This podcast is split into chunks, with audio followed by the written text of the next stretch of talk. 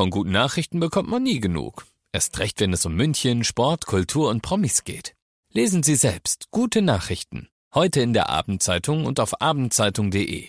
Abendzeitung. Die ist gut. 95.5 Charivari präsentiert. Einfach machen. Mutige Menschen, die jetzt ihren Traum leben. Der Podcast mit Susanne Brückner. Herzlich willkommen zu meinem neuen Podcast, der für mich ein echtes Herzensprojekt ist.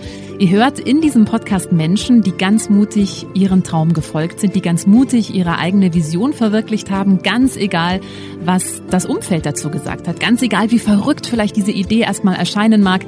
Diese Menschen haben alle eins gemeinsam, sie haben sich nicht beirren lassen und sind einfach ihren Weg gegangen und sagen jetzt, wir sind glücklicher als jemals zuvor. Ich hoffe, diese Geschichten inspirieren euch genauso wie mich und ich wünsche euch jetzt ganz viel Spaß beim Zuhören.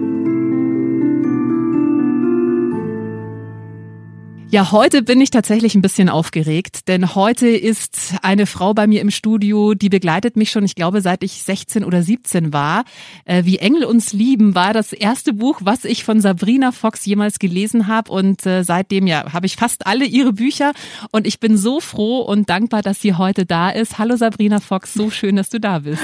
Hallo Susanne, vielen Dank für die Einladung. Du bist nicht nur Bestseller-Autorin, du bist auch Coach, du warst früher auch mal Fernsehmoderatorin und äh, du bist oder wurdest mal bezeichnet als Ikone der spirituellen Frauenszene. Äh, wie geht's dir mit dieser Bezeichnung? Ich finde, die ist sehr passend. Wie fühlst du dich dabei? ja, das war eine Verlagsgeschichte, die das so findet. Ikone, ja, Mai, ich bin ja auch schon 30 Jahre dabei. Vielleicht wurde das dem ein bisschen geschuldet. Ja, aber du bist ja wirklich eine unglaubliche Inspiration für so viele von uns, weil du dich seit 30 Jahren auch mit persönlichem Wachstum beschäftigst und uns allen auch an deinen Erfahrungen teilhaben lässt in deinen Büchern der Podcast heißt ja einfach machen und ich lade mir ja immer Menschen ein, die ähm, eben einfach machen, die so wirklich ganz stark ihrer ihrem Seelenweg, glaube ich, würdest du sagen, folgen. Und wenn man dein Leben betrachtet, ähm, hast du ja schon immer sehr oder zumindest mein Eindruck schon immer sehr konsequent deinen Seelenweg befolgt. Ja, du warst früher Fernsehmoderatorin und hast dann ja auch einen kompletten Shift hingelegt, hast dich ähm, der Spiritualität zugewandt, hast darüber über persönlichen Wachstum, über Spiritualität ganz viele Bücher geschrieben und du hast auch mal in einem Interview, glaube ich, gesagt, das war damals eigentlich beruflicher Selbstmord, öffentlich über Engel zu sprechen.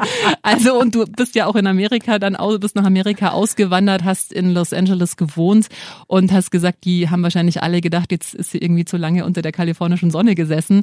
Ähm, da gehört ja sehr viel Mut dazu, sich dahinzustellen und zu sagen, hey, ich spreche jetzt mit Engeln. Und das war ja in den 90ern, glaube ich, ja, ja. war das ja noch also hat kein Mensch mit Engeln gesprochen oder wurde das nur so im geheimen Kämmerchen gemacht? Hat auch keiner meditiert. Hat, Meditieren ja. alleine war schon ja. irgendwie, das war indischen Gurus vorbehalten, aber das war schon. Also da ist auch nicht viel gewesen. Ja. Was hat dir damals den Mut gegeben, das einfach trotzdem zu machen?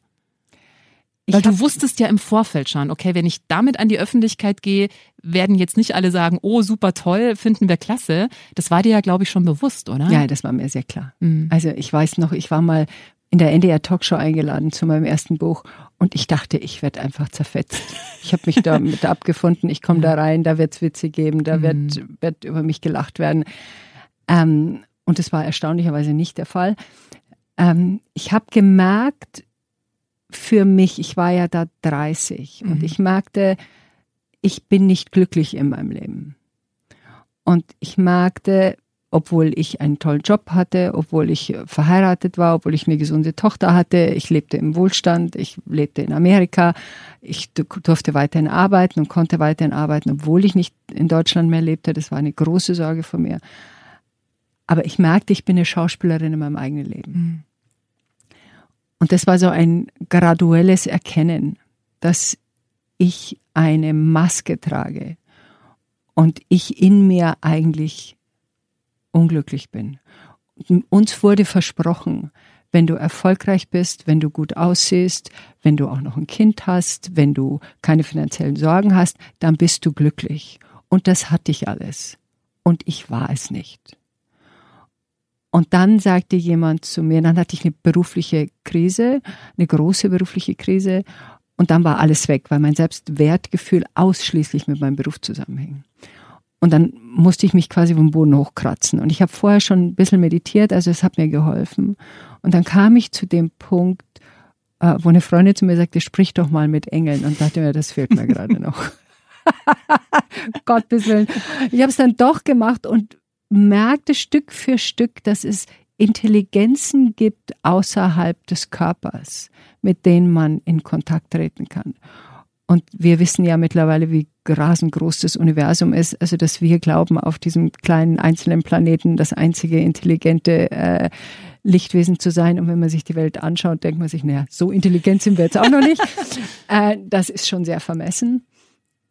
Und ich wusste tief in mir, das ist mein Weg. Mhm. Das wusste ich auch schon, wie ich zum Fernsehen kam. Es war ganz interessant. Ich war vorher äh, Fotoredakteurin, dann wurde ich Fotografin und ich weiß noch, ich habe fotografiert auf dem Münchner Filmball und ich wusste, ab jetzt stehe ich vor der Kamera. Ach wirklich? Das war so ein, ja. das ist so, wenn der Seelenweg sich deutlich zeigt und das zeigt er bei uns sich immer. Da gibt's so Schlüsselmomente. Und kurz darauf wurde ich dann angerufen und in eine Sendung eingeladen. Ähm, äh, da gibt es so Schlüsselmomente, wo wir plötzlich wissen, da geht's lang. Ja. Und dann fügt sich auch alles so, oder? Ja. ja. Du musst schon noch was dafür mhm. tun. Also das war nicht so ein, und ich glaube, da liegt häufig die, ähm, ja, die etwas unpraktische Einschätzung. Das fügt sich, das heißt nur, dass eine Tür mhm. aufgeht. Mhm ob ich jetzt da durchgehe durch die Tür und ob ich hinter der Tür meine Hausaufgaben mache, die ich brauche, um durch diese Tür zu gehen. Also wie ich zum Fernsehen kam, war mir als erstes klar, ich muss besser Englisch reden, mhm. weil das war ausgeschlossen. Ich hatte kein Abitur, ähm, ich hatte nicht studiert, also ich kam durch diesen beruflichen Weg dorthin und da wusste ich, das, da habe ich was auf, aufzuholen. Mhm. Also ich habe gelernt und geübt und gemacht, um immer das Gefühl gehabt, ich bin nicht gut genug oder ich mhm. kann nicht genug oder die Leute werden irgendwann mal sagen, ja, jetzt verstehen sie, die weiß doch nichts, die kann doch nichts. Das ist so ein üblicher Faktor, der unser Gehirn dann uns dann einredet. Aber dieser Schritt, glaube ich, das ist so der Moment, den wir alle erspüren, wenn wir wissen, das sieht interessant aus. Ja wichtiger Punkt, den du da gerade ansprichst, weil ich glaube, viele denken auch, naja, wenn das mein richtiger Weg ist, dann fällt mir alles zu, dann muss ich quasi gar nichts mehr machen. Also ich kann die Hände in den Schoß legen und dann beten zu Gott, bitte mach was. und da passiert aber komischerweise immer nichts. so funktioniert's halt nicht, ne? Nee, es braucht schon ein, eine, ja, wir müssen unsere Kraft da schon irgendwo mit reinlegen. Mhm. Das ist halt spannend ich lese sehr viel über Gehirnforschung, weil es es ein super interessantes Thema gibt.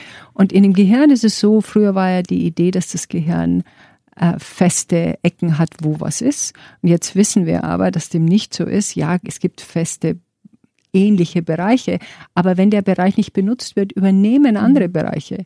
Also wenn ich Mathematik nicht viel benutze und nicht viel Kopf rechne, dann ist von der nicht mehr viel übrig, weil der andere Bereiche vom Gehirn sagen, das benutzt sie nicht, das braucht sie nicht. Und das ist eben sehr spannend zu erkennen, was benutze ich.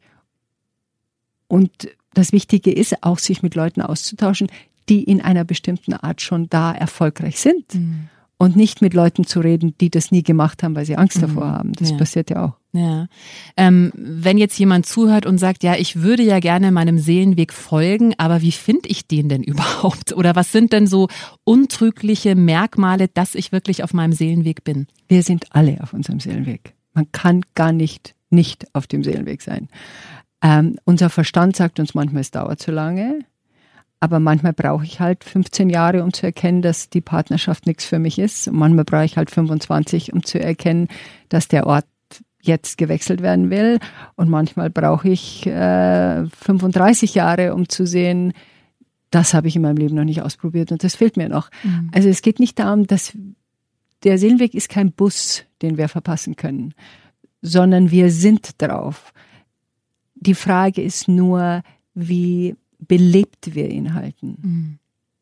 Also ich kann zum Beispiel, ich lerne gerade E-Bass, also ich kann im E-Bass eine Anfängerin sein, ich kann im E-Bass so eine Fortgeschrittene sein und ich kann im E-Bass eine Meisterin sein. Also ein, ob ich eine Meisterin werde, das glaube ich jetzt nicht, weil das Interesse habe ich nicht dazu, aber ich habe das Interesse, fortgeschritten zu sein. Und dazu übe ich jeden Tag mindestens eine halbe Stunde, weil ich weiß, sonst geht das nicht. Mhm. Und das, glaube ich, ist wichtig zu wissen. Das ist einfach auch Meditationen. Wenn du inneren Frieden haben willst, sorry, aber das hilft nichts. Da musst du dich mit dir selber auseinandersetzen, da musst du dich hinsetzen und die Stille aushalten können, weil wenn du keine Stille ertragen kannst, kommst du nicht zum inneren Frieden. Mhm. Wenn ich kein Brot backen will, kann ich auch kein Brot essen, außer ich kauf's mir. Blödes Beispiel, aber ich weiß, wissen, was ich meine. Meinst, ja, ja. ja, wirklich selten blödes Beispiel. Also, aber ich muss ja. das dann schon auch ausprobieren. Ja. Oder wenn ich ein Bild malen will, dann muss ich mal den Pinsel in die Hand mhm. nehmen. Ja. Und nicht erwarten, ich mache mal ein Wochenende ein Meditationsseminar und dann habe ich den inneren Frieden in zwei Tagen. Genau. Das ist ja auch Oder ich kaufe mir ein Buch und habe ich in der, ja. das Bücher, äh, Kurse, auch meine Online-Kurse sind nur eine Inspiration. Mhm. Das musst du dann schon selber ja. machen. Ja. Absolut. Und ich glaube, das ist halt auch so ein Problem oder eine Herausforderung der Zeit, weil wir gewohnt sind, so schnell, schnell und das, Zeit wird ja auch irgendwie schneller gefühlt und äh, es muss doch eine Abkürzung geben. Aber für den inneren Frieden gibt es wahrscheinlich keine Abkürzung, oder? Gibt es eine Abkürzung zum Abnehmen? Ja, stimmt. Gutes Beispiel. Ja, stimmt. Ja. Gibt es eine Ablehnung ja. zum Ital äh, äh eine Abkürzung zum Italienisch lernen? Ja. Ne? Ja. Ich, wenn ich Italienisch lernen will, muss ich üben. Wenn ich mhm. Musikinstrument lernen will, muss ich üben. Das gibt, da gibt's keine mhm. Abkürzung. Was hat dir denn jetzt damals geholfen? Also du hast dann warst du in dieser NDR Talkshow, hast zum ersten Mal über Engeln gesprochen. Also du wurdest nicht zerrissen. Mhm. Ähm, hat dir das dann auch den Mut gegeben, diesen Weg weiterzugehen, oder wärst du den so und so weitergegangen, weil du gemerkt hast, oh, das ist tatsächlich was, was mich zumindest glücklicher macht, als ich es davor war? Ich habe eine Sache entdeckt da in dieser Zeit, dass je offener und ehrlicher ich bin, desto weniger Gegenwind kommt. Mhm. Also der Gegenwind, der kam hauptsächlich rückblickend, wenn ich mich nicht so gezeigt habe, wie ich war. Und ich glaube, dass Leute intuitiv spüren, die werden vielleicht gedacht haben, die spinnt, das ist was anderes. Aber sie haben gesehen, die meint es ernst. Die, die macht das nicht aus irgendwelchen anderen Gründen. Das ist ihr, da ist was. Und ich habe jede Kritik verstanden. Ich hätte selber gedacht, wenn mir jemand das gesagt hätte, die Frau spinnt mhm. oder über Meditation spricht, mhm. ja mein Gott. Hm. Mhm. Also ich habe alles verstanden und ich habe mich auch nicht gewehrt, ist so ein komisches Wort, aber ich habe das auch nicht versucht, Meinungen zu ändern. Du, du darfst mich für verrückt halten. Logischerweise verhältst mich. Das war auch ein so ein Punkt, der, den fand ich sehr wichtig für mich. Wo ich gelernt habe, und das war alles so um die Anfang 30 rum, wo ich dann Bücher schrieb. Ich habe gelernt, ich kann die Meinung anderer Leute über mich nicht beeinflussen. Und das war es, was ich mein ganzes Leben vorher versucht habe. Mhm nett zu sein, charmant zu sein, lustig zu sein, sexy zu sein, immer was, wo ich hoffte, hilfsbereit zu sein, damit die anderen mich mögen. Und wie ich gemerkt habe, das lässt sich nicht beeinflussen. Und das lernst du als Fernsehmoderatorin auch. Die Hälfte der Leute mag dich und die andere Hälfte der Leute kann ich nicht ausstehen. Und die kann ich nicht ausstehen, weil sie dich kennt. Die kann sie nicht ausstehen, weil du die Haare hast von einer Ex-Freundin, weil du redest, wie sie nicht wollen, dass du redest. Das hat mit dir null zu tun. Eine reine Projektion. Und wenn du das dann erkennst, dann erkennst du auch, ja, dann kann ich ja gleich so sein, wie ich bin. Mhm. Das war wahrscheinlich auch dann für dein Leben eine Riesenerleichterung, oder? Also da dann zu wissen, okay, ich kann gleich komplett authentisch sein. Die Leute denken, was sie denken. Das ging ja nicht so von heute auf mhm. morgen. Also ich rede davon, das hat wahrscheinlich, also ich brauche mir immer ein bisschen länger für Sachen. Also das hat wahrscheinlich zehn Jahre gedauert, mhm. bis das wirklich komplett eingesunken ist, weil ja auch Synapsen im Gehirn noch immer verknüpft wurden mit alten Empfindungen und Erlebnissen und die müssen ja erstmal aufgelöst werden und neue, neue neuronale Verknüpfungen gemacht werden, damit das andere nicht mehr getriggert wird. Zum Beispiel, ähm, ich hieß mal als Kind die beleidigte Leberwurst. Also mhm. sowas musst du dir verdienen, mhm. das kriegst du nicht so umsonst. Mhm. Und beleidigt bin ich schon seit, was weiß ich, 20, 25 Jahren nicht mehr. Aber ich war es eben sehr stark. Und damit ich von viel beleidigt sein zu überhaupt nicht mehr Beleidigkeit komme, muss da was passieren. Und das dauert. Und das kommt dann, früher kam das dann immer wieder hoch und dann stellte ich mir die Frage, wann bist du jetzt beleidigt, weil jemand eine Meinung hat, die nicht deine ist? Oder weil jemand dir nicht zustimmt? Oder weil jemand das nicht macht, wie du das willst? Oder weil jemand sich von dir nicht manipulieren lässt? Was genau ist dein Problem? Und dann spreche ich mit mir. Also ich habe äh, Selbstgespräche sind so wunderbar, weil du mit all deinen inneren Stimmen dich unterhalten kannst. Mhm. Hey, wer in mir meckert jetzt hier rum? Mhm. Wo kommt diese Erfahrung her? Was ist ihre Sorge? Weil alle unsere inneren Stimmen zu uns kommen, weil sie uns retten wollen. Mhm. Wie sehr hat dir auch Hilfe von außen geholfen? Also sprich jetzt Therapie oder Coaching? Viel, mhm. viel. Also ich bin nicht jemand, der gerne lange in Therapie ist. Ich finde, das wird dann, also meine Therapien waren immer so, hier ist ein Problem, also ich war zweimal in Therapie, hier ist ein Problem, da kümmere ich mich drum, da habe ich eine Therapeutin dafür, das war ein halbes Jahr. Und wenn ich dann merke, okay, jetzt habe ich es verstanden, jetzt habe ich es kapiert, dann gehe ich dann auch wieder, weil ich muss es ja dann umsetzen. Ja. Das muss ich ja dann in mein Leben integrieren. Und das nur drüber sprechen, finde ich, bringt nicht viel. Also es, ich glaube, es geht um innere Veränderungen und um Veränderungen der Gehirnstruktur. Und dazu musst du das üben. Mhm.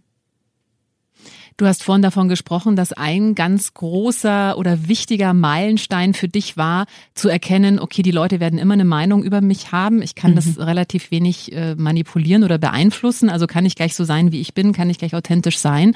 Rückblickend, was würdest du sagen, war denn noch so ein ganz wichtiger Punkt oder so ein ganz wichtiges Learning auf deinem Weg?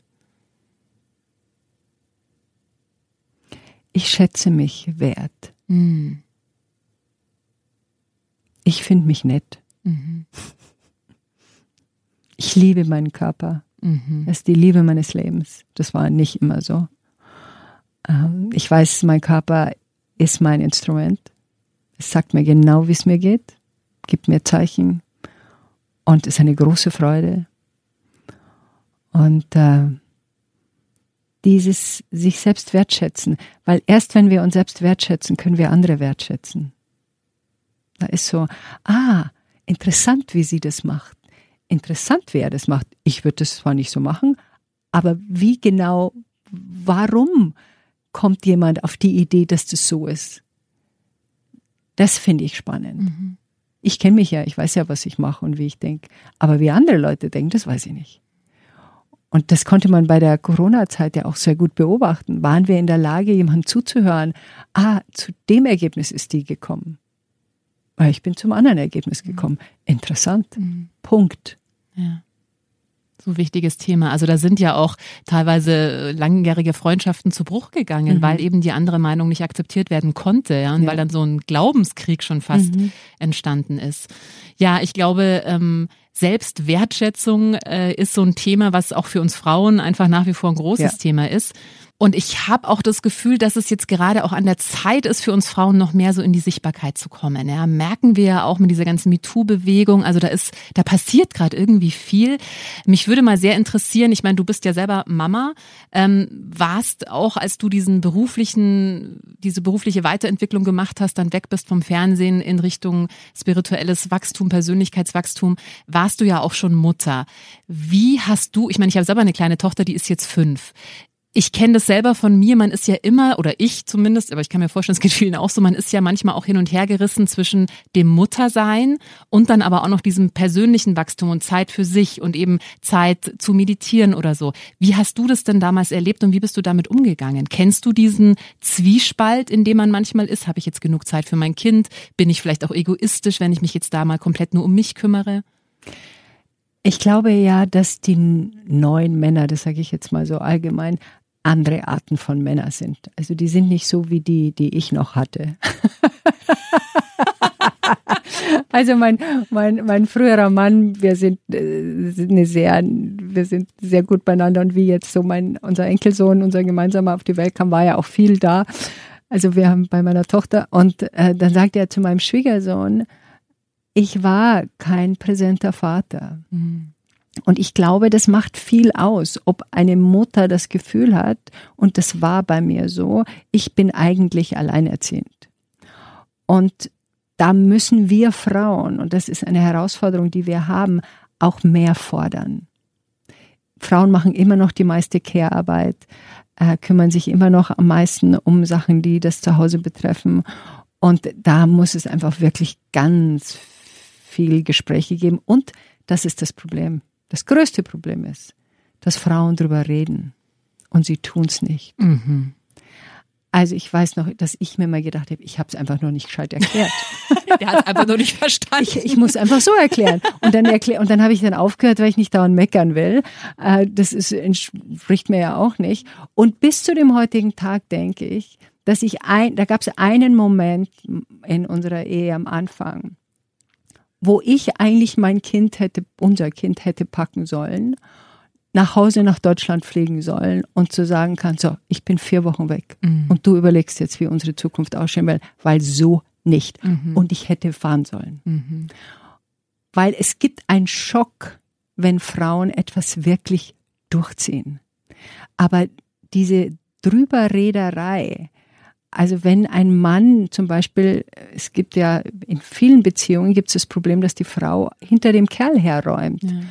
Und wo ich mir denke, ich bin nicht, ich finde das nicht toll, ich bin nicht deine Putzfrau. Und wenn du ein anderes Ordnungsverhältnis hast, okay, aber dann wohnen wir nicht zusammen.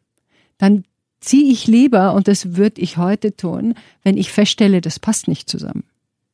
Der ist halt gewohnt, dass er sein Zeug hinschmeißt dann würde ich mit einer Freundin, die ebenfalls ein Kind hat, zusammenziehen. Also ich finde überhaupt, dass Frauen, also wenn ich alleinerziehende Mutter gewesen wäre, was ich ja technisch nicht war, würde ich mit Frauen zusammenziehen. Mhm. Ist doch ideal. Da kocht dann eine abwechselnd, da passt eine auf Babysitter auf. Also gerade diese Idee, dass wir das alleine stemmen müssen, das ist noch so, es kommt aus dieser Kleinfamilienidee. Und die Kleinfamilienidee kommt aus der industriellen Revolution.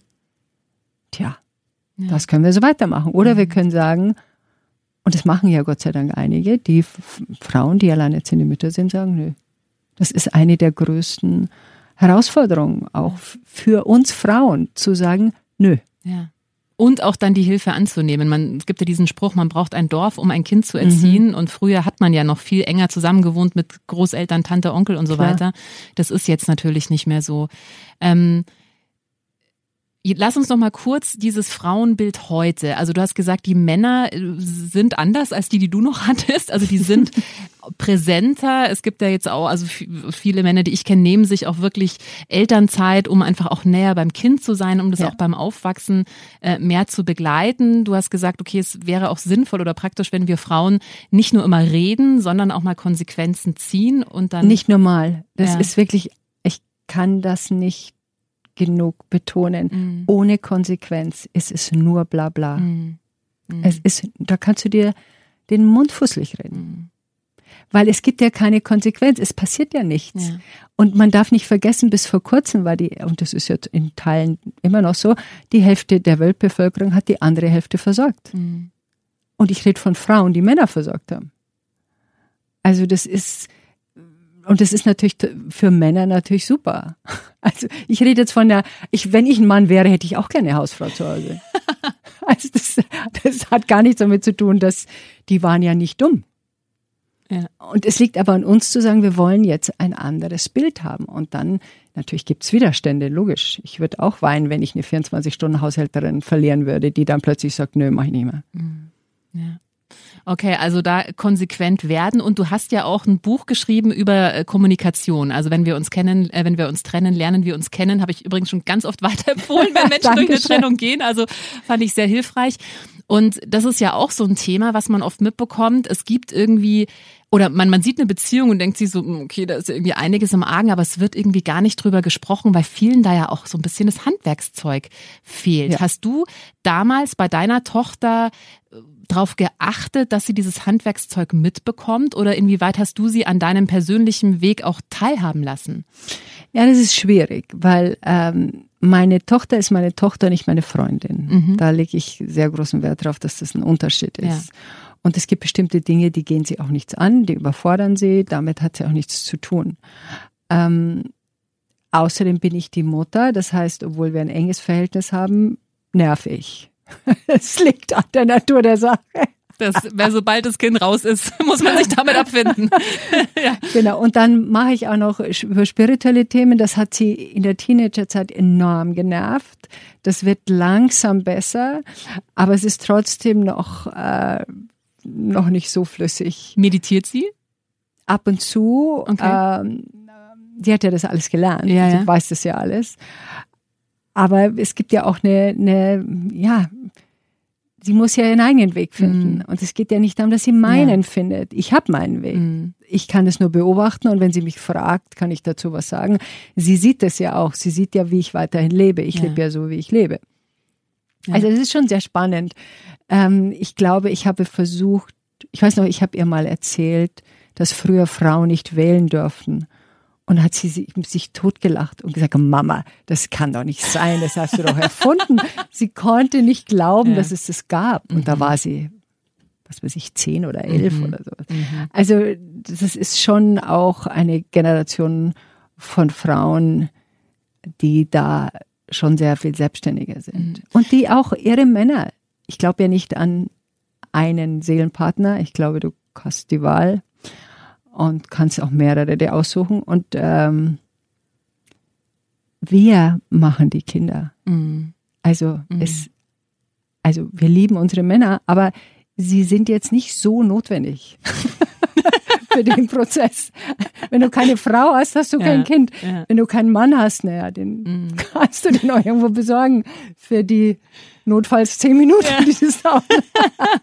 also ich Du ja, weißt, was ich meine. Ja, es geht nicht darum, dass ich eine, eine Beziehung oder eine Vater-Mutter-Beziehung auseinandernehme, aber es geht schon darum, dass wir auch erkennen, das ist uns ja ausgeredet worden von der Kirche. Wir sind ja nur das Gefäß, in mhm. der dieser wunderbare Samen gelegt wird. Wir sind nicht das mhm. Gefäß. Ohne Mutter passiert gar nichts. Mhm. mhm. Absolut. Und das muss uns noch so ein bisschen klarer werden. Mhm. Ja, auch die eigene Wertschätzung da ja. ein bisschen zu steigern. Genau. Ähm, also du hast mit deiner Tochter jetzt nicht über alle Bereiche gesprochen, aber du hast es ihr vorgelebt, so klang das jetzt. Also du hast schon auch, sie wusste, jetzt meditiert Mama, ähm, jetzt spricht sie mit Engeln. Da hast du nichts groß ausgeklammert vor ihr. Nein, das habe ich nicht. Sie war mhm. bei Vision Quest dabei, mhm. wir haben draußen im Garten geschlafen, sie war alleine auf dem Berg mit mir. Also mhm. die hat schon, wir hatten einen Tipi im Garten. Also ah, okay. da ist schon, schon volle Dröhnung abbekommen. Die hat schon viel abbekommen ja. Äh, und deshalb musste sie ja auch rebellieren, weil mhm. das musst du ja auch ablegen, um dann die Teile, die für dich passen, wieder zu holen. Mhm. Aber dazu musst du es erst einmal, das ist ein normaler Prozess, den finde ich auch ganz richtig ja, so. Ja. Jetzt haben wir schon so lange geredet, aber ich habe noch so viele Fragen. Deswegen machen wir vielleicht noch eine kurze Runde zum Schluss. Ähm, ich würde von dir noch gerne wissen, welchen Tipp würdest du denn deinem ich meine, mit 30 hattest du diesen Umbruch, wo du auch unglücklich warst und gemerkt hast, hm, es passt nicht so. Welchen Tipp würdest du deinem 30-jährigen Ich geben? Stand jetzt. Gar kein. Mhm. Ich finde, du hast, es ich, ich finde, aufgrund all diesen Dingen, die ich gemacht habe, bin ich zu der Person geworden, die ich jetzt bin. Wir lernen nur durch Krisen. Mit einem Pina Colada an der Bar am Strand lerne ich nichts, außer dass du nicht mehr als einen trinken solltest. Aber ähm, wir lernen nur durch Krisen. Mhm. Wenn's wenn's brennt, wenn wir gezwungen sind, genau hinzuschauen, wenn wir unsere Gefühle uns durchschleudern, dann sind wir da und schauen uns das genauer an. Wenn alles so vor sich hin plätschert, hm, gibt es keinen Grund. Also ich finde, alle meine Krisen, besonders die schmerzhaften, und da waren viele schmerzhafte Krisen dabei, da bin ich enorm dankbar dafür. Und heute, wenn eine Krise kommt in meinem Leben, das fing schon vor 10, 15 Jahren an, klingt ein bisschen komisch, stehe ich da und sage, ah, eine Krise.